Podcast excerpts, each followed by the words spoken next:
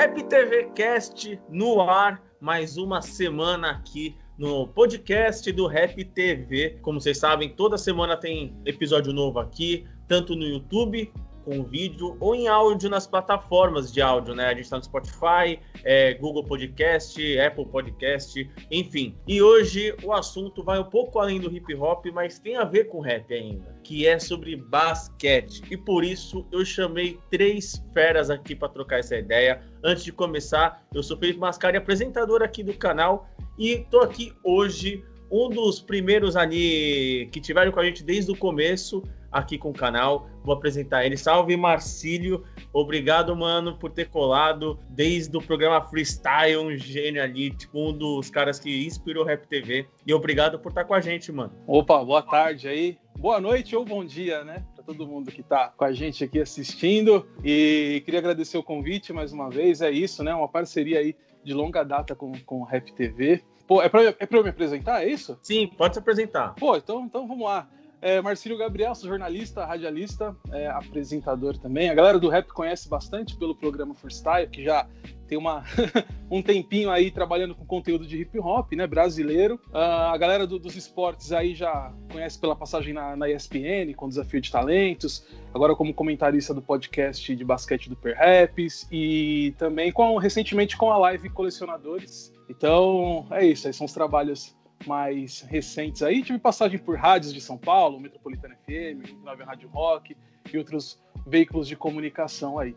Da hora. E também a gente recebe aqui o, a versão da editança da Nath Finança. Temos aqui Jonas, mano. Obrigado aí por ter colado, irmão. Pra quem não conhece, Jonas dos Anos de Garrafão, monstro, mano se apresenta aí pra galera, pra quem não conhece o seu trampo, mano. Pô, mano, primeiramente, satisfação. Já agradeço você pela milésima vez aqui. Muito obrigado. Tamo juntão. Meu nome é Jonas, né? Eu criei o Zona do Garrafão com o intuito de, de popularizar o basquete no Brasil, né? Tanto o nacional, do amador até o profissional, quanto a NBA. Trombei com com o meu mano 2% aí há cinco anos atrás. Foi o cara que me motivou a realmente continuar com isso, senão já tinha desistido há muito tempo atrás. Minha família também apoiou muito. Hoje eu também sou editor da Nath Finanças e Andresa Delgado, duas minas pretas, assim, indescritíveis. Também sou produtor e diretor. E a gente também recebe aqui um monstro também que, que sabe trazer conteúdo, produzir conteúdo sobre basquete. Sidney Gabriel, 2%, mano. Salve, Sidney. Obrigado aí por ter topado trocar essa ideia, mano. Salve, Felipe. Mano, tamo junto. Obrigado pelo convite também, mano. Sou grande fã do seu trabalho. Sempre acompanhei o seu canal. Sempre que nem a gente tava trocando ideia aqui, eu vi lá que você tava inscrito lá no canal. Falei, caramba, que da hora, mano. Rap TV tá inscrito na, na 2% TV da hora mesmo, satisfação. Já tô aí cinco anos aí nessa caminhada do, do YouTube, né? Comecei com, com a ideia de fazer um canal voltado para o basquete de rua, mas aí a galera gostou do jeito que eu falava e a gente começou a trazer conteúdo de NBA, de basquete também. E tamo aí na luta aí, mano. Da hora, rapaziada. Bom, vou apresentar então hoje o tema do nosso, do nosso podcast, que é falar um pouco sobre a mistura entre o rap e o basquete, que apesar de serem, entre aspas, né, duas culturas diferentes, dois segmentos diferentes, elas se encontram e andam juntos é, desde, desde o começo do hip hop, é, desde quando gente fala de formação da cultura de ambos, né? É, eles se tornaram expressões de resistência na, na, na quebrada, é, principalmente nos Estados Unidos, tanto que surgiu o streetball na época, né? Desde a criação do movimento hip hop, os dois segmentos eles sendo é, sempre com negros, mano, sempre com a cultura preta ali na linha de frente da parada. E eu queria falar com vocês, primeiro, mano, eu, eu vejo o canal do 2%, ele, ele, ele, coloca ali na descrição que trabalha com streetball, né, que traz a cultura do streetball. Queria que você explicasse primeiro pra galera é, o que, que é o streetball e por que é, a galera colocou esse nome, tá ligado, de streetball dentro desse, é, dessa modalidade, digamos assim. Cara, foi é, basicamente porque era realmente o basquete jogado na rua, tá ligado? Sempre na rua a gente tem aquela parada do desafio, aqueles dribles um pouco, um pouco mais concertantes, né? Porque se a gente for buscar na raiz, mano, na época do, do, do, do início do streetball, a gente não tinha aquelas jogadas na, na NBA, né? Era só na rua que tinha, mano. Então eu até costumo falar a evolução do basquete vem do gueto, né, mano? Porque aí o streetball entra com as dunks, entra com os crossovers e tal. A gente tem um exemplo aí, Dr. J revolucionando a NBA, trazendo aquele estilo da hora que tinha no, no basquete na, na ABA, né? E trazendo pra dentro da NBA. A gente tem aí o Alan Iverson, que com certeza vai ser citado pra caramba aqui hoje no podcast. Então, mano, ele tem uma grande representatividade aí, né, mano? Sempre foi uma cultura que veio para fortalecer aí. Mano. Foda, mano. Bom, e a ideia é, é, tentar dividir em dois blocos essa troca de ideia nossa. A primeira, o nosso primeiro bloco é, é tentar mesclar ali a questão do lado social, né? Da, é, tanto do basquete e do hip hop, como eles se encontram nesse lado social. E aí o segundo bloco que a gente vai trazer é mais a, a parte dos jogadores e atletas entrando e rimando dentro do rap, mano. E eu queria começar uh, esse, essa troca de ideia jogando uma primeira questão para vocês, né? Que é dentro da desigualdade presente do, nos Estados Unidos, mas também no Brasil, o rap e o basquete são instrumentos de inclusão e ascensão, mano, para os jovens. Vocês avaliam esses dois segmentos com esse papel? Eu acho que se a gente for, acho que dá para a gente falar uh, dos Estados Unidos e do Brasil, né? É, porque por mais que você tenha o hip hop e o basquete enraizado na cultura norte-americana, você tem essa, esses dois segmentos muito, muito presentes aqui no Brasil. Uh, principalmente com, com um público uh, de pessoas de classe C, né, um público uh, é, formado por pessoas negras, de periferia, de quebrada, enfim. Estados Unidos, quando eu falo que é enraizado, é justamente por conta disso, assim, né? É, a gente vê muito a presença da cultura negra, da, da cultura urbana, que difunde ali, né, e que está sempre atrelado à questão esportiva, principalmente o basquete. Você pegar antes da, da popularização, a NBA era tida como um esporte marginalizado. Era esporte de pessoas envolvidas no crime, pessoas que usavam drogas, pessoas envolvidas no tráfico, tinham todo, todo esse estereótipo, né? Que o basquete era destinado para essas pessoas, ou essas pessoas praticavam esse determinado esporte. E aí também já entra outra questão do, do, do estereótipo uh, preconceituoso. E onde estão essas pessoas? Estão em bairros pobres, estão em subúrbios, estão em guetos, né? Lá são os guetos. Então você atrela tudo isso e aí o basquete acaba sendo essa, essa forma, como posso dizer, de inclusão da, da, das pessoas na sociedade, juntamente com o hip hop. A gente já conhece a história do hip hop, você mesmo aqui no seu canal sempre fala sobre isso. Então é aí que você tem essa ligação. E aí é onde você chega no agente transformador. É, e quando eu falo da popularização da NBA ali, que a gente tem, a gente pode colocar ali anos 80, com, com, com a questão uh, já de Magic Johnson e Larry Bird, que, que tem aquela, aquela visão do David Stern de, de enxergar que aquilo era um produto que já vinha de uma rivalidade do, do da, da universidade, dos dois, enfim. Aí você já tem uma, uma, uma, amplitude na questão de veiculação de NBA e vai caminhando para a popularização. E aí você tem um mercado multimilionário que já ali da metade da década de 80 até hoje funciona de uma forma uh, uh, muito ativa, né? É muito dinheiro, é, é muita, é, é, muito patrocínio, é muita coisa envolvida, é um mercado gigantesco. Vamos voltar para o Brasil, assim, eu vejo da, da, de duas maneiras. Eu vejo, na verdade, o basquete e o hip hop como dois rios, assim. Você tem o hip hop nadando apenas em um deles. O basquete profissional no Brasil é um rio. O basquete de rua é outro. O hip hop está nadando no basquete de rua. O basquete profissional no Brasil, ele acaba sendo mais destinado a pessoas uh, de elite. É, é, é, um esporte elitizado. O basquete profissional hoje ele é mais elitizado do que popular, né? E com isso você envolve várias coisas relacionadas à questão social. Por exemplo, para você, se você quer, sei lá, jogar num clube, ser um jogador profissional de basquete no Brasil, você precisa estar num clube. O acesso a um clube hoje é muito difícil para quem é de periferia, para quem é de quebrada. Aí é onde entra o basquete de rua, né? A alternativa entra aí, que, que eu já vou chegar nesse ponto. Então, a partir daí, você já limita esse contato e essa proximidade. E quando você tem um esporte que é um meio de inclusão, assim como a música, né, e você limita isso, você acaba selecionando o público e selecionando as pessoas que vão fazer parte daquele ambiente, daquele lugar, que vão fazer aquela prática. E aí você vai falar para mim, ah, Marcílio, mas os caras no Brasil aqui abrem os portões para a galera chegar, não vai quem não quer, não sei o quê. Tá passando na televisão. A questão é outra, sim, né? porque além da, da, da acessibilidade, tem um processo de. tem uma política de inclusão que deve ser feita, né? Então, assim, é, são duas coisas diferentes, né? A acessibilidade e a, e a política de inclusão, e a inclusão. Né? Porque você abrir o portão de um clube para as pessoas e você fala assim, ah, vem aí assistir os jogos. Normal, você está dando acesso, ok. Uh, mas, por outro lado, entra a política de inclusão, é, a partir do momento o clube vai estar tá preparado para receber essa pessoa de baixa renda ou que não tem o fácil acesso ao basquete, que que não consegue arrumar um clube para jogar, que não tem grana, que não tem material, não tem tênis, não tem nada, entendeu?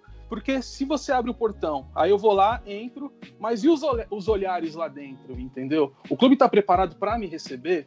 É, o clube e, e quando falo política de inclusão, não é só abrir o portão, é também um treinamento que você dá para os funcionários do clube, um treinamento que a diretoria desse clube tem que ter, e até mesmo para trabalhadores terceirizados, que no caso são dos seguranças, que são os exemplos que a gente mais passa. Quando a gente, eu mesmo, eu gosto de tênis, e um, um, clube aqui de São Paulo uh, sempre tem competições oficiais da ATP de tênis, e eu vou assistir, porque é gratuito, você chega, entra. Só que sabe aquela coisa de você não conseguir se sentir à vontade? Por quê? Por conta do olhar, porque é o segurança, que na maioria das vezes ele é preto também, mas ele tem aquela visão é, colonizadora de que ele tem que seguir uma ordem do patrão dele e esse patrão dele já carrega esse estereótipo e toda essa carga é, preconceituosa com que então então meio que ele fala ali que tipo ah, eu tô dando acesso sim mas isso é, é, é, é uma, é uma coisa que você quer fazer que você quer que pessoas tenham acesso ao seu clube entendeu? Você só, só tá abrindo para falar que você abre né? Cadê a política de inclusão disso né? Então essa é uma das questões assim que eu acho que deixa o, o basquete brasileiro distante distante da, da, da, população mais carente, né, da população. É, e quando eu falo carente, não é só questão de grana, carente de, de informação, carente de, de, acesso, carente de oportunidades. Né? A gente tá tanto, tantos anos tendo, tendo problema com a educação no país. Né? Aí você tá, tem também uma questão de mídia. Hoje, no basquete profissional no Brasil, quem são esses, esses produtores, esses criadores, a imprensa, uh, ca canais de grande alcance, como TV, enfim. Aí entra uma questão de representatividade também, né? Você liga a televisão hoje, você não vê comentaristas ou narradores negros falando de basquete profissional. Sei lá, uma emissora aqui é, de São Paulo que tem, e, e até é, é o, talvez seja o, o ponto bom que a gente pode olhar, que está transmitindo a NBA, por exemplo, e tem lá um comentarista negro. E no programa esportivo que tem sobre NBA, um apresentador é negro. Você fala, ah, então tem, tem, mas é muito pouco perto de outros canais que estão há anos cobrindo a uh, NBA, né? Então tem a questão da representatividade também. Então se eu, a gente está aqui, pô, a gente está aqui com o Jonas e o DPC aqui, são caras criadores de conteúdo de NBA. E assim, hoje eles são referências, mas é, teve um momento que eles precisavam de referência também para seguir. Entendeu? Então, se você liga a televisão para ver uma parada e tem alguém lá como você, parecido como você, que você se identifica falando do que você gosta, você vai ser incentivado por aquilo e vai começar a fazer também, vai querer ser aquilo também, né? Então também a questão de identidade, de representatividade tem uma, tem uma lacuna gigantesca, gigantesca também quando você vai falar de basquete profissional no Brasil. Então aí, aí eu falo, para concluir esse ponto que eu falo desse primeiro rio, é essa questão uh, da, da acessibilidade, da proximidade e da inclusão que precisa ter para a gente ter a, a, como ponto ativo a questão social e, e mais pessoas uh, consumindo uh, a modalidade profissionalmente. Aí a gente vai para o outro rio que eu falo que é onde o hip hop está atrelado totalmente, é o basquete de rua, porque o basquete de rua ele fez o, totalmente o, inver, o, inverso disso, o contrário. Ele deu essa oportunidade, porque toda quebrada tem uma quadrinha. Ela pode estar com o aro meio torto, a galera do futebol ali não deixa às vezes você jogar, mas tem uma quadrinha e você pode brincar quando tiver um espaço ali, entendeu? Então você fala, você reúne uma galera e você, pô, eu vou é, é, lá pro, pro parque para jogar, ou na sua rua, você mete uma madeira lá e, e no, no, poste sai jogando junto a seus amigos. O nome já diz basquete de rua, é uma coisa livre, né? Então você pode praticar na rua, você não precisa ir em determinado clube para praticar ou pagar, sei lá, quantos reais para poder uma, uma mensalidade para poder usar a quadra de um clube, né? Então tem essa questão uh, da liberdade. Então, o basquete de rua dá isso. Aí vamos, vamos lá para a parte de, de, identificação. Que você tem pessoas também falando disso, como o caso do DPC, você está aqui o Zona do Garrafão, Jonas. É, você teve também aquele impacto da One ali nos anos 2000 também. Então, você começa a incentivar mais as pessoas e aproximar. E para tudo isso, você precisa de uma trilha sonora. Quando você fala de identificação, com todas essas questões né, que, que, que você apontou, né, Felipe, de, de, de inclusão social e tal, o hip hop tem isso também também. O hip hop nasceu de uma cultura, de uma política de inclusão também, uma alternativa ao que era ali do, de um momento muito violento lá em Nova York, ali na década de 70. Aqui no Brasil não foi diferente também. É, é, você tem em São Paulo e Maranhão o, o, os b-boys começando com o hip hop, uma forma de incluir, de juntar a galera, de poder estar no centro, mesmo com todos os problemas. A gente conhece a história do hip hop no Brasil, como era difícil os caras dançar break, porque tinha segurança, polícia dando borrachada nos caras, mas foi uma força, de um impacto ali que reuniu é, então é tudo muito conectado. O basquete de rua e o hip hop é muito conectado. Você pega os eventos e hoje, então, a trilha sonora do basquete de rua é o hip hop, entendeu? Então é o, é, é o rap, na verdade. A trilha sonora é o rap, né? E a que está é, dentro da cultura hip hop. Então, você traz mais isso ainda, né? Aí você entra nas questões também de tipo, o hip hop está conectado com o povo preto, o povo que é carente de, de informação. O hip hop é um meio de informação para essas pessoas, é uma voz através da música. Então aí que você conecta, começa a conectar com tudo, né? Então, do modo geral, assim, você vai falar, ah, Marcelo, então é, você quer dizer que os caras do basquete profissional, das ligas aqui no Brasil, os caras não estão nem aí para isso. Não é que não estão nem aí, eles não fazem parte de uma realidade que possibilita enxergar uh, esses pontos, entendeu? Então você acaba não tendo essa proximidade. Como eu falei, é um, é um esporte elitizado, majoritariamente é, é, produzido, feito, organizado por pessoas brancas e de classe média para cima. Esse grupo social não tem tanto esse contato como a gente tem, com, com, com, com, como o basquete de rua tem com outros determinados grupos da, da sociedade que também são, são excluídos. A gente, eu, eu falei aqui da questão dos negros, mas não tem só a questão dos negros também. O basquete de rua também possibilita outros grupos sociais a, a fazerem parte, parte justamente por conta dessa liberdade que ele dá. É, eu queria que o, o, o Jonas e o Cid eles uh, complementassem esse tema falando um pouco sobre essa, é, é, o papel, né, principalmente do basquete, é, nessa questão social, quando a gente diz de é, empoderamento e a questão também tipo de politização, né, porque a gente viu muitos jogadores do basquete é, se manifestarem, por, é, por exemplo, politicamente agora durante o Black Lives Matter, tá ligado? Então, querendo ou não, é, a, a, gente fala de uma ascensão social que eles têm financeiramente, de independência, e também de é, mediaticamente, mas eles também trazem um retorno ainda para sua própria comunidade lá, né? Nos Estados Unidos, o, o, o, o, basquete ele já é incluso já como uma forma educativa, desde do, dos colégios. Então, a acessibilidade ao, ao, ao esporte, qualquer esporte lá no caso, você tem a melhor infraestrutura, com, com um melhor apoio, com um estudo de ensino que vai te deixar melhorar tanto na carreira profissional quanto na carreira de atleta profissional. E são duas coisas que aqui no Brasil não é uma realidade. Aqui no Brasil, basicamente, você precisa de dinheiro para jogar basquete, para você ter acesso ao basquete, porque ele é um esporte alternativo aqui. Ele não está ele não tá incluso mais nas, nas escolas como meu pai dizia que estava incluso, que ele jogava na educação física. Hoje não, hoje é majoritariamente o futebol principalmente para os meninos, bota as meninas na outra quadra jogando vôlei. É basicamente isso o nosso esporte resumido na educação e o que dificulta o nosso acesso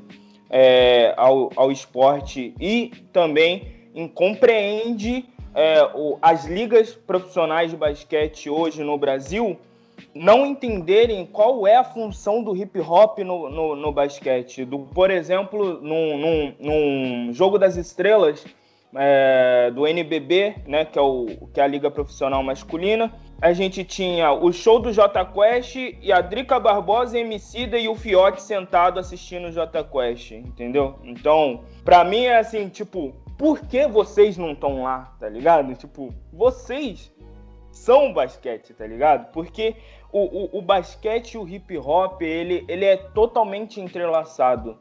Desde a cultura, desde a identificação, quando a gente começa a gostar de basquete, a nossa primeira referência vem do que é o mais famoso, que é a NBA. E essa representatividade e essa posição que eles têm traz um lado mais humano ainda da preocupação que eles, que eles têm com a voz dele, né? A voz do jogador de basquete lá é muito importante e a do hip hop também, até porque eles se identificam entre si, né? O jogador de basquete cita o rapper americano que ele mais gosta de ouvir, nos treinos do jogo de basquete é o hip hop, no aquecimento dos jogos de basquete é o hip hop. E no hip hop a mesma coisa, a citação de jogadores de basquete, por exemplo, se você pegar o maior polo do hip hop, um dos maiores polos do hip hop nos Estados Unidos, que é Atlanta, você vê o Welcome to Atlanta, por exemplo, do Luda Chris com, com Jermaine Dupri, que eles já trazem o Dikembe Mutombo, tá ligado? E, e, e, mostram a cultura da cidade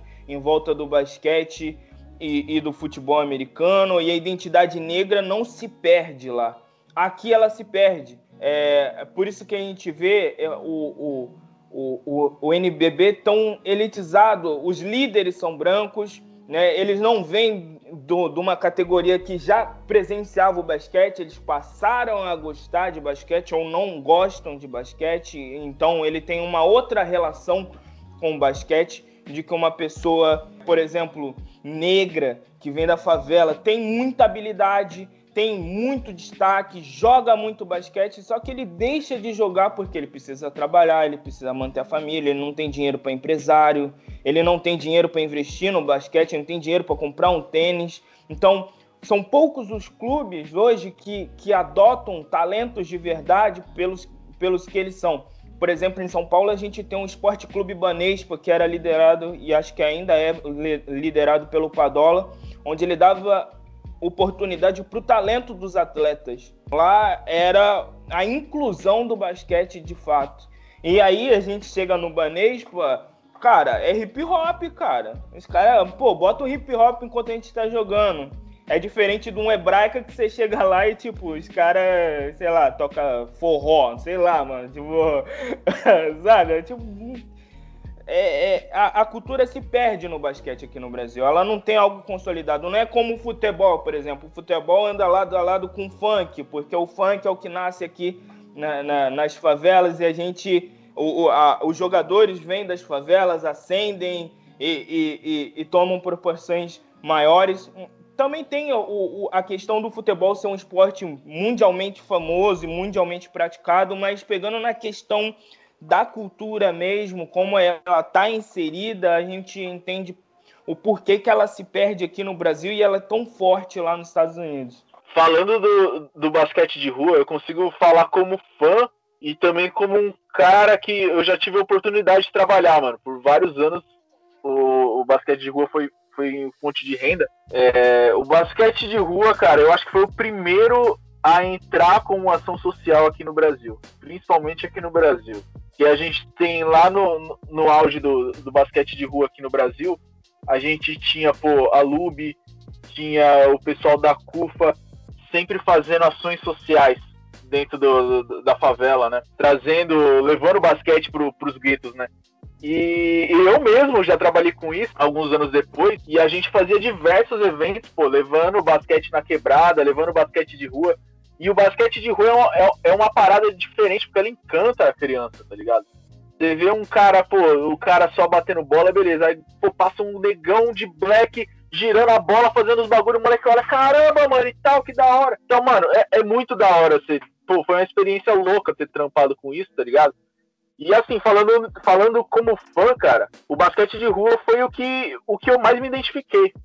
Porque nele continha o hip hop, mano. Então, assim, tinha todos os elementos ali que, que eu sempre gostei, mano. E é basicamente o, o hip hop tá inserido, mano, porque se você for olhar o cenário do basquete de rua, é numa quadra de quebrada, que tem os muros grafitados tal.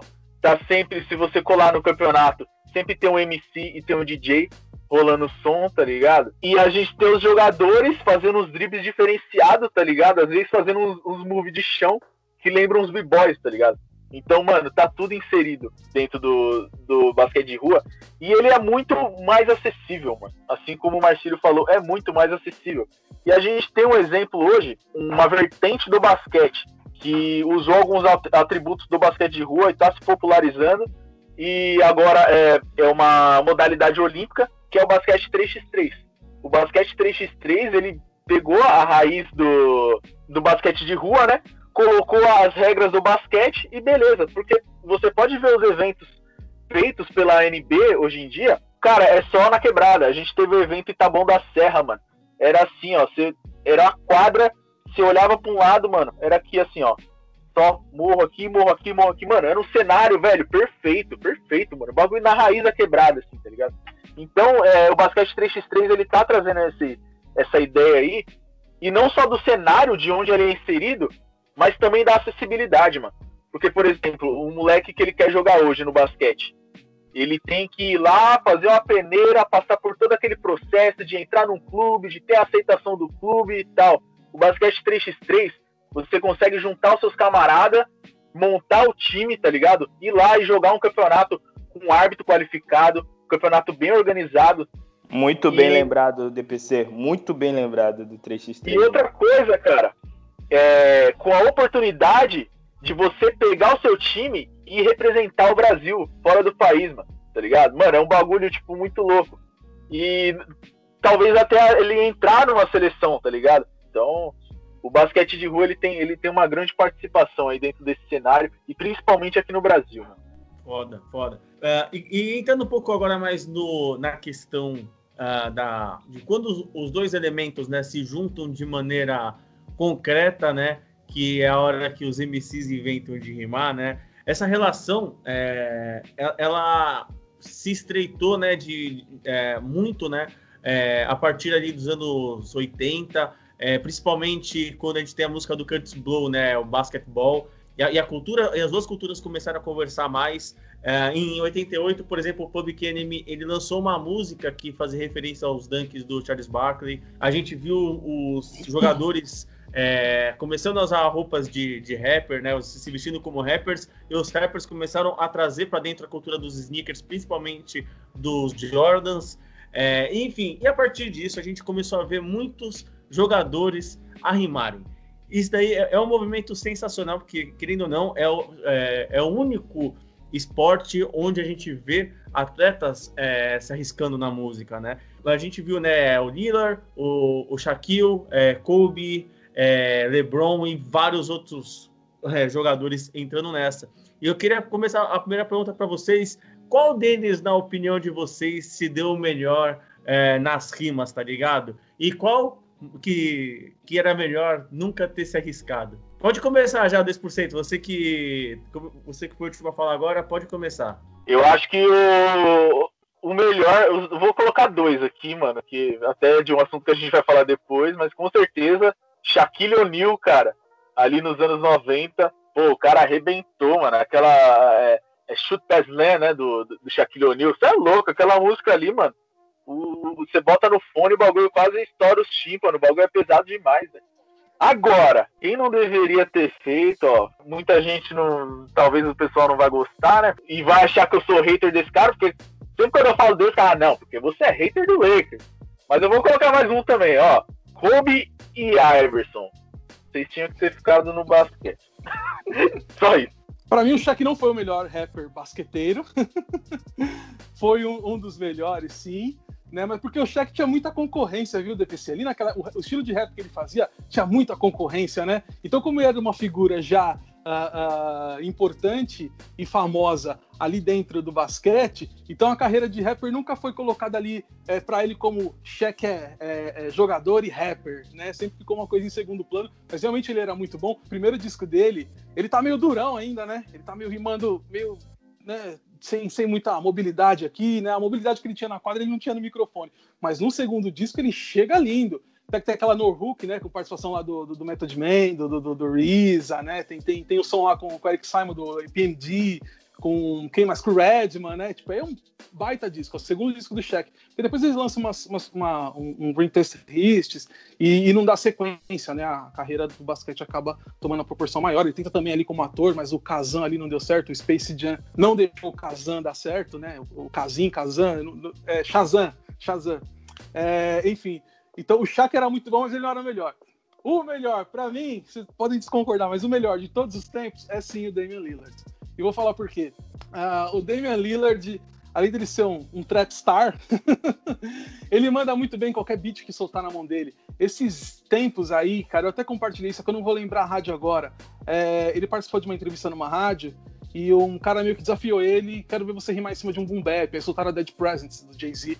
Ele foi animal, ele destruiu, todo mundo ficou assim, olhando, assim, sabe? Tipo, aquela coisa, ah, o cara tá fazendo um trap ali, ele... não. E até uma coisa que é, é característica até dos rappers americanos, de uh, eles conseguem, né? É, eles têm uma versatilidade, depende se o cara só faz trap, ele consegue rimar no, no boom bap, consegue rimar em qualquer outro uh, né? Os caras conseguem, tem essa facilidade, né? De rimar em qualquer coisa, assim, né? E o líder é um cara sério, um cara comprometido também com as ideias dele, né? Eu acho muito legal. E, pô, aquela apresentação no All-Star Game, por mais que ele estava tímido ali, né? Porque, pô, é a galera do basquete que tá aqui, são seus amigos do basquete. Pô, ele entrou com o Lil Wayne no palco, foi legal pra caramba. Ele, ele rima muito, assim, né? Ah, agora eu vou concordar com o DPC sobre a Iverson e Kobe Bryant. É... foi assim, bem, bem, bem, bem duro, assim, né? Porque até a história do, do, do, Kobe Bryant, assim, nem, nem a gravadora, porque o Kobe Bryant ele já tinha um grupo, né? É, é se eu não me engano, ele tinha um grupo. E os caras faziam uma linha mais underground lá, né? Só que a gravadora falou, pô, a gente tem aqui o Kobe Bryant, ele tem um grupo, vamos colocar esse cara na música, vamos fechar um contrato com esse cara e dispensa os outros caras entendeu? Só que como é que você vai transformar um cara que rima no underground, sendo que ele já é uma estrela no basquete, como é que você vai transformar aquilo num produto comercial? A gravadora tentou, fez até som lá com o Brian McKnight lá, e não é ruim não, o som com o Brian McKnight, viu? Porque o Brian, Brian McKnight ele é um cara do Love Songs, né? Então foi meio que virou um R&B com um de funk ali, tá ligado?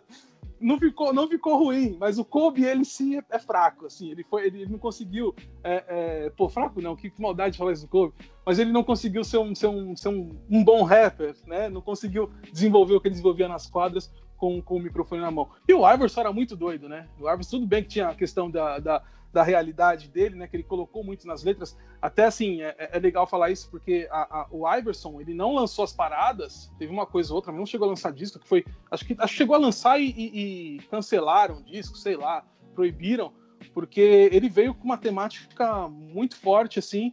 Tinha a questão da, da violência, que ele falava do lugar onde ele vinha, que era a, as origens dele, a raiz dele, mas o hip hop, muito por influência dos anos 90, o hip hop dos anos 2000, o rap dos anos 2000, aliás, ele já tinha aquele estigma uh, do sexismo, uh, do próprio machismo. E nos anos 90 isso, no, no, ano 2000 assim foi tipo duas vezes mais assim, né? E aquela coisa da, da, da, ostentação, enfim, o Iverson entrou nessa porque ele já ele tinha a questão da realidade dele, ele tinha esses estereótipos preconceituosos que o rap nos anos 90 já tinha com relação à mulher, e ele era um cara com dinheiro. Então o dinheiro traz aquela sensação do poder e da liberdade. Então o cara achou que ele estava no direito de falar tudo o que ele queria. E como ele era um influente, um cara que, porra, estava é, no auge, influente para as crianças, para os jovens, para o esporte, né? E na, numa das maiores ligas esportivas do mundo. É, ele apresentar aquele tipo de produto, né? Não, não caiu legal para ele, assim, né? Faltou esse, esse tato, assim, né? Acho que ele deu uma, uma iludida, assim, com, com o lance de ser rapper, porque ele não era só rapper, né? Ele era uma figura popular no, no esporte também. E como já a indústria a, a, a fonográfica, a indústria musical está acostumada a boicotar pessoas como Alan Iverson, por exemplo, rappers como Alan Iverson, por exemplo, com essas temáticas, é, é, e também de rappers dos lugares que o Iverson vieram, ele foi tesourado rapidinho, né? Então faltou um pouco desse tato também para o Alan Iverson de entender é, como pisar ali, sendo o influenciador do tamanho que ele era, para poder espalhar sua mensagem com a música. É, bom, Judas, tua opinião, mano. Tua opinião. Eu, eu já sei qual é, mas joguei Pô, pra galera. Vou ficar com o Marcilo nessa. O Lila, ele com certeza ele é o melhor rapper da NBA. Primeiro que ele nasceu no, no como o Marcilo citou bem, ele, ele nasceu num momento menos concorrido da cena. Na verdade, é um momento mais fácil da cena do rap, entre aspas, assim, fácil, porque hoje a gente tem um meio muito forte que é o streaming de música e a internet auxiliando o, o rap, né? O Lila é um cara de respeito na cena atual. Ele, ele investe nisso, né? Ele tem respeito de, de rappers da old school e dessa nova escola também. Por exemplo, ele tem a participação de Jeremiah, Lil Wayne, entre outros. Para mim, ele está à frente, né? Ele, ele, ele profissionalizou, né? E aí ele considera as duas coisas ali como como algo a se investir, entendeu? Tanto o basquete quanto o hip hop ele anda bem paralelo. E o pior, eu vou ter que concordar também que o, o Coupe e o Lonzo Ball, minha nossa senhora, velho, não dá, cara. É assim, é uma, sabe aquela, aquela coisa que já te, te incomoda só de ouvir, você quer distância? É isso, tá ligado? Você chega assim. O do Kobe até que dá pra ouvir, tem uma melodia legal ali no beat, mas o do Lonzo Ball não dá, não. Sabe? É muito forçado mesmo o do Lonzo Ball, saca? E tipo. O rap pra vender tênis, tá ligado? Tipo, ah, meu amigo, dá licença. Eu nem sabia dessa do Lonzo. Eu tô sabendo agora. Ô, ô Mascari, uh, só queria fazer justiça aqui a um rapper da época do Shaq, que foi muito bom, que jogou na NBA e foi rapper, mas teve a carreira bem mais sucedida no, no rap do que no basquete, que foi o Master P. Né? O, o, o Master P, e, e, ele, ele jogou pelo Raptors, né? mas como nome de, de Percy Miller, e eu, eu, não lembro se ele chegou a jogar pelo Hornets, mas ele assinou contrato com o Hornets ali, né, na, na metade do, dos anos 90, até o final da década de 90 ali. Eu não sei se ele jogou, eu, eu preciso checar essa informação. É, por isso que eu tô falando que não sei. Mas ele chegou, né, ele teve contrato com Raptors e com, com Hornets, mas só que a carreira de rapper foi muito, muito mais, é, é, é, avançou muito mais, né? E hoje ele é conhecido como rapper, né?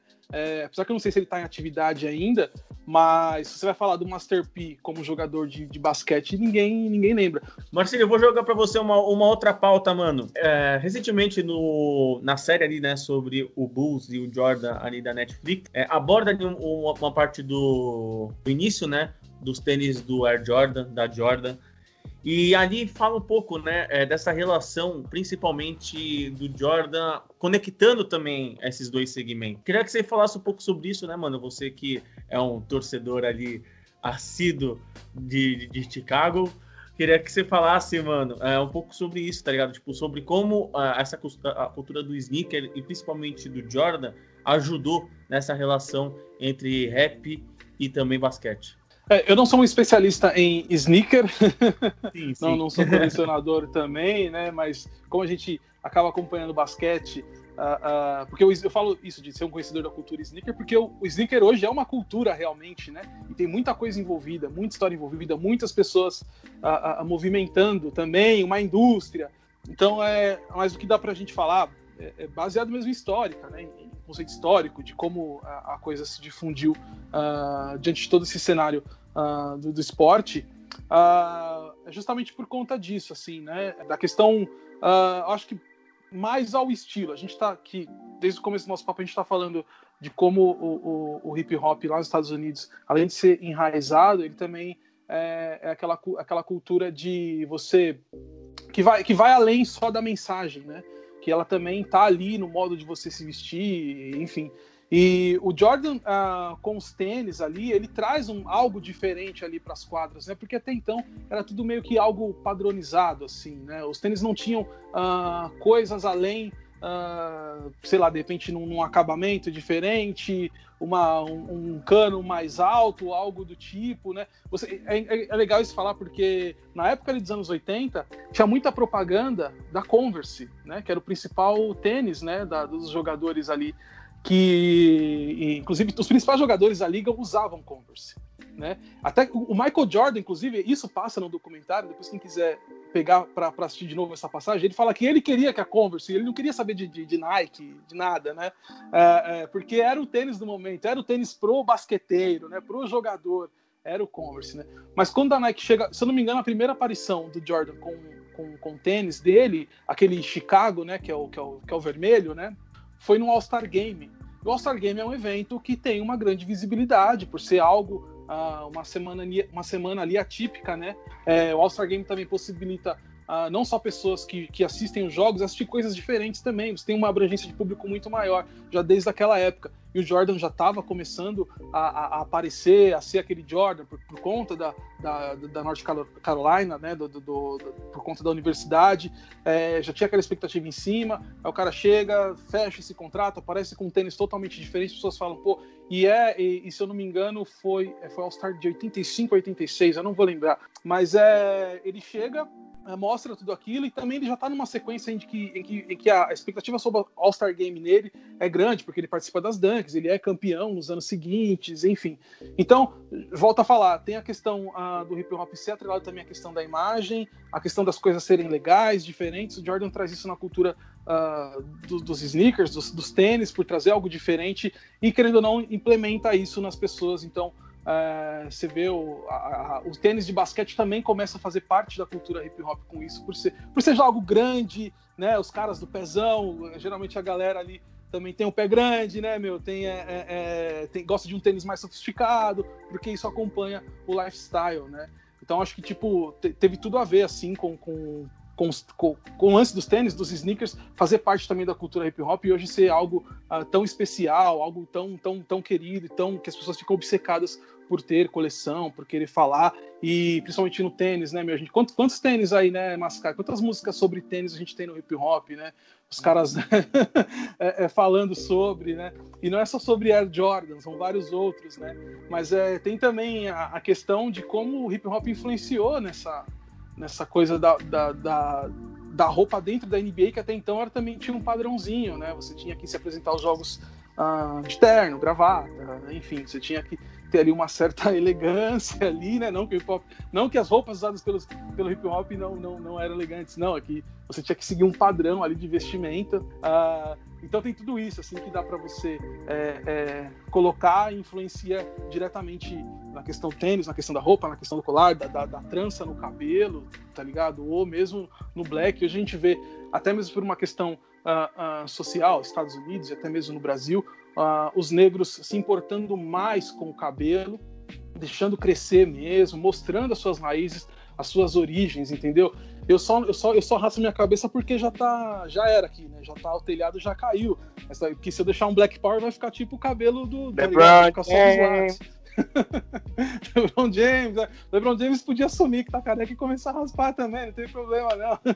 Eu já, eu já me dou bem já com a minha calvície, tô tranquilo. Só coloquei um bonezinho mesmo porque eu acho que tá, tá mais elegante com o bonezinho aqui, né? Então assim, você vê hoje é, essa cultura que tá nos esportes, tá no nosso dia a dia, uh, dos negros, das pessoas negras, uh, por questão de raiz, de identidade, é, assumirem ali as suas, seus traços, as suas origens, é o cabelo, enfim, a questão mesmo da roupa, é a questão mesmo uh, uh, de, de, se sentir, né, as ações afirmativas, a questão de você se sentir um negro. A gente está num país que tem uh, que a, a, maioria da população é negra, né? A gente tem mais de 54% da população brasileira é negra, né? Apesar de todas as, as coisas que tentam impedir, inibir e apagar a, a cultura negra brasileira por parte de, de, de líderes da nação, enfim mas você tem o próprio povo se, se, se autoafirmando, assim, sabe? Ultimamente eu vejo muitas pessoas uh, querendo saber sobre a cultura dos antepassados. A gente não tinha isso porque a escola já bloqueava isso, entendeu? Já é uma uhum. questão já de um problema de ensino básico, de base, né? Então a gente, é claro que a internet democratiza essa informação, você consegue ter mais conteúdo para você ir buscar e atrás, você não precisa necessariamente uh, uh, esperar que isso seja passado na escola. Uh, você pode ir atrás disso, enfim, para quem tem, tem um acesso, como eu falei, uma forma democrática de você também buscar é, informação e poder adquirir conhecimento e passar esse conhecimento para frente, né? Então, assim, voltando lá para o começo, acho que está tudo atrelado, é o tênis, é a roupa, é a identificação, é a autoafirmação, e o hip hop e o basquete também, mais uma vez, eles são, eles são, como posso dizer, eles são os principais causadores disso, assim. Eles que proporcionaram tudo isso. E eu queria acrescentar esse tema com 2%, que, que você queria colecionar tênis de basquete e tudo mais. Eu queria que você falasse um pouco sobre isso, 2%, sobre essa relação das duas paradas. E acrescento ainda é, a questão do, do Iverson, tá ligado? Como é que você vê essa importância dele, tá ligado? Para a união dessas duas cenas, desses dois segmentos também. Mano, o, o Iverson, cara, ele foi o. Acho que o terceiro jogador assim que eu vi de referência no, no basquete, né? Eu comecei com a gostar de basquete por causa do Space Jam, né? Conheci o Michael Jordan, consequentemente. Depois o segundo foi o Oscar, por ser um jogador brasileiro e muito falado na época também. E aí, cara, certa vez eu tava liguei na Band e tava falando do Iverson Não, porque pá, o Alan Iverson aí mostrava tudo que ele fazia nas ruas, aí mostrava ele dentro da quadra, mandando os reverse. Aí eu olhava, caramba, mano, o cara, tipo, baixinho, né? Na estatura do, do de acordo com os jogadores da NBA, o cara baixinho destruindo, cara. Você é louco, quem que é esse maluco? E aí, assim, foi. Ele. Acho que de, de início, assim, ele teve mais um impacto, mais por causa disso aí, do, do tamanho, né? Do que do, da cultura. E aí, anos depois, eu fui conhecer isso, fui conhecer de tudo que ele tinha. É, é a revolução que ele causou na NBA, tá ligado? Dentro da NBA, eu falei, mano, esse cara é, é zica demais, cara. Foi por causa dele, de diversos outros caras também que estavam seguindo o, o, estilo dele, os caras criaram aquele o código de conduta e vestimenta, né? Do, da NBA. E assim, eu sempre levei o estilo do estilo do Iverson e também o estilo do basquete como estilo de vida para mim. Mano. Saía pro rolê, era camisa de basquete, tênis de basquete, saía de faixa e tava nem vendo, tá ligado? falei, não, os caras me viam assim e falaram, pô, tô pronto pra jogar basquete, velho. Jogar a bola na minha mão aqui, nós desenrola, tá ligado? E isso aí, mano, é, é uma questão muito da hora, mano. Porque aí você cria uma identidade, tá ligado? E ele, por muito mais que as pessoas falavam que ele ia influenciar de forma negativa, em mim influenciou de uma forma positiva, tá ligado? E eu acho que isso aí também é uma cultura que, que o basquete de rua trouxe bastante, mano. Você olhava pro cara, no, chegava no racha, tinha os caras de regata, tênis, beleza. Aí você olhava pro cara, o cara tava de regata, uma do reggae, uma, um meião na, na, canela assim, no outro não, tá ligado? Metia o estilo hot sauce, aquela camisa toda desfiada aqui, assim, tá ligado? E você olhava e falava, mano, esse cara é street baller, tá ligado? Então, mano, essa, essa, essa identidade era muito louca. Nesse. Foda, foda. Posso acrescentar? À vontade. Pô, eu, eu costumo dizer que o, o, o Jordan ele jogou o fogo na lenha e o Iverson ele jogou o álcool, né? É, é impossível falar de, de Jordan e, e na, no, no movimento hip hop não falar de Allen Iverson e bem lembrado também pelo DPC o Hot Sauce, né? Que as pessoas até gostavam de comparar quem ganharia no X1, Allen Iverson, Hot Sauce. Só que isso virou um símbolo, saca? O, o tênis de basquete, ele virou um símbolo. E pra gente que tem menos acesso ainda, ele virou um símbolo de conquista também. Tipo, eu consegui comprar um Jordan. Eu, o cheiro do Jordan, do tênis Jordan é marcante, tá ligado? Então tem toda toda toda essa parada envolvida Marcílio, uh, já que você é o único aqui que, digamos, torce para um time que é menos favorito para ganhar esse ano, então eu vou perguntar para você, para ser mais, né? que é o seguinte: quem você acredita que pode ser campeão esse ano da temporada? Eu vou, eu vou falar a final. É, a final, a minha, perspectiva para a final. É claro que tudo depende dessa volta, de como os times vão voltar, mas é o campeão é do leste para mim, é, dentro do que eu acredito, pelo que vinha fazendo durante a temporada antes da paralisação, é o Milwaukee Bucks. E do lado do, do oeste, desculpa DPC, mas é o Lakers. por conta do, do, do da, da, febre que o LeBron James está para ganhar esse título por uma franquia como o Lakers. O LeBron James foi muito provocado, acho que ele está uh, bem focado para isso. Uh, eu acredito muito na evolução do Clippers. O Clippers uh, tem um plantel, eu acredito, melhor na questão de ter um jogador ali que pode entrar e mudar a situação do jogo. Tem ali um jogador como Paul George que, se encaixar, ele vai fazer sim uh, o Clippers evoluir muito mais e até superar uma expectativa que foi gerada durante a temporada regular. É, mas eu acredito que ali o fator LeBron James vai ser o diferencial para isso. Acho que essa briga vai ser muito boa entre as franquias de LA ali no Oeste. E, mas eu acho que o Lakers fica pelo, simplesmente pelo fator LeBron. Não é, um, não é uma novidade isso. A gente viu isso com o Cavs, um time bem limitado, bem abaixo do Warriors e o LeBron James. O fator LeBron James conseguiu fazer o time chegar uh, nas finais. Agora, entre Bucks e Lakers, é, é muito difícil, assim. Eu, eu, não sei se eu vou ficar em cima do muro com isso, mas é, é, eu acho que o fator LeBron James vai pesar de novo. eu acho. Apesar do time do Bucks estar muito mais focado, estar muito forte, né? E foi, foi um baque muito grande a temporada passada, da maneira que eles perderam também pro, pro Raptors, né? Então é... vai ser uma briga boa. A minha previsão é que a final da NBA seja entre Bucks e Lakers. Mas o fator LeBron James vai fazer a diferença. O papai não vai sossegar enquanto não ganhar um título por uma franquia do tamanho que é o Lakers. Foda. E aí, para finalizar aqui, vou jogar aqui uma para vocês como armador, já que a gente tá falando sobre MCs e rappers que se estão ali, né, jogando nas quadras e rimando. Como armador, Lonzo Ball ou Quavo? Eu traria o Quavo pro meu time hoje.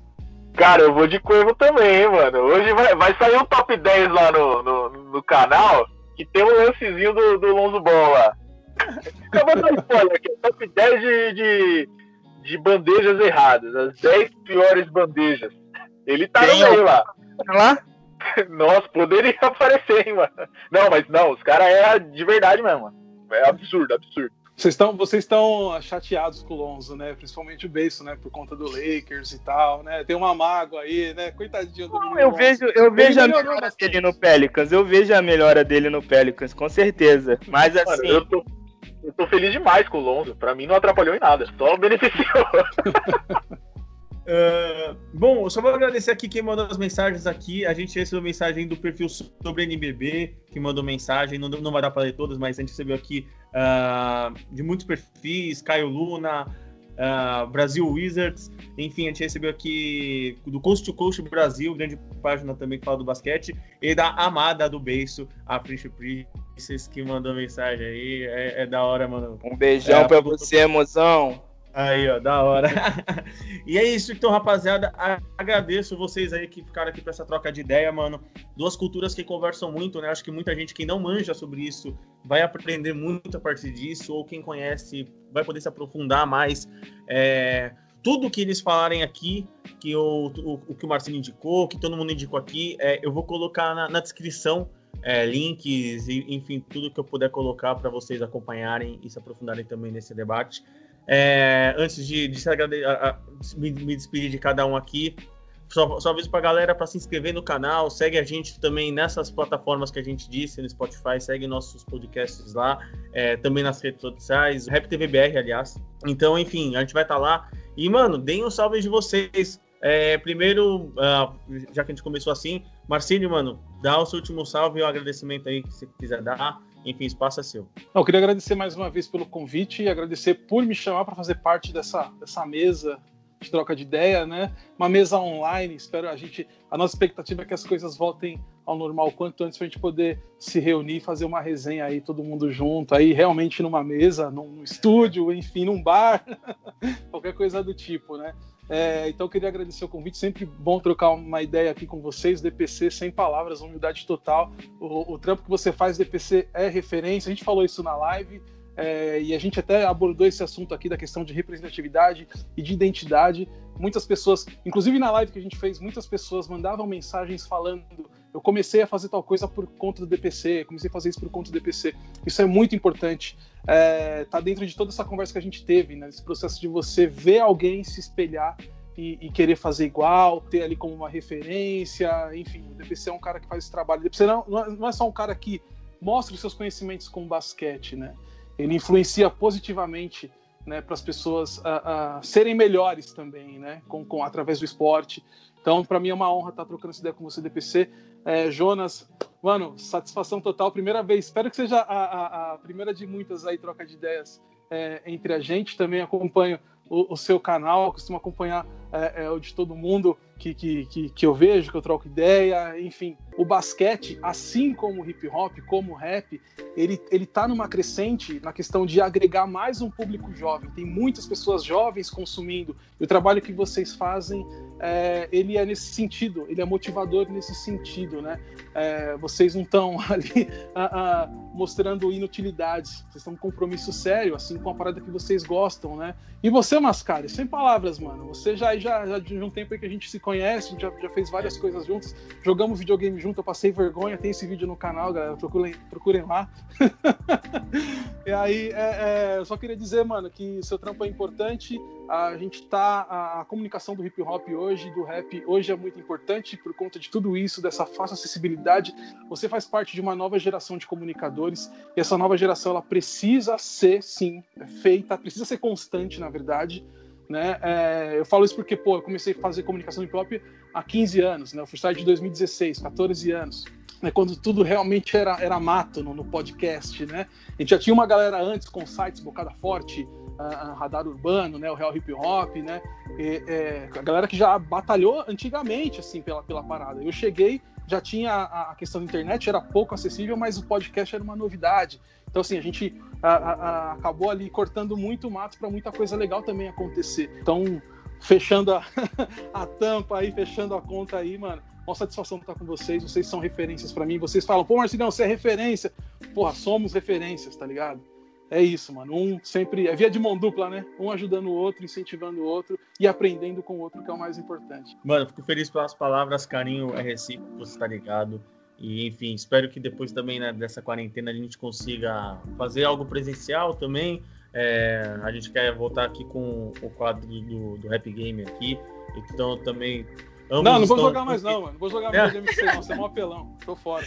Não, mas aí a gente troca uma ideia, também trazer o 2%, trazer o Base também pra jogar essa, essa partida, jogar um NBA. Uh, mas, Base, eu agradeço, mano, também tua presença. É, antes de falar das últimas palavras pra você, contrate o Base. Só isso. pra, edit, pra editança. Galera, pô, eu agradeço aqui pelo espaço.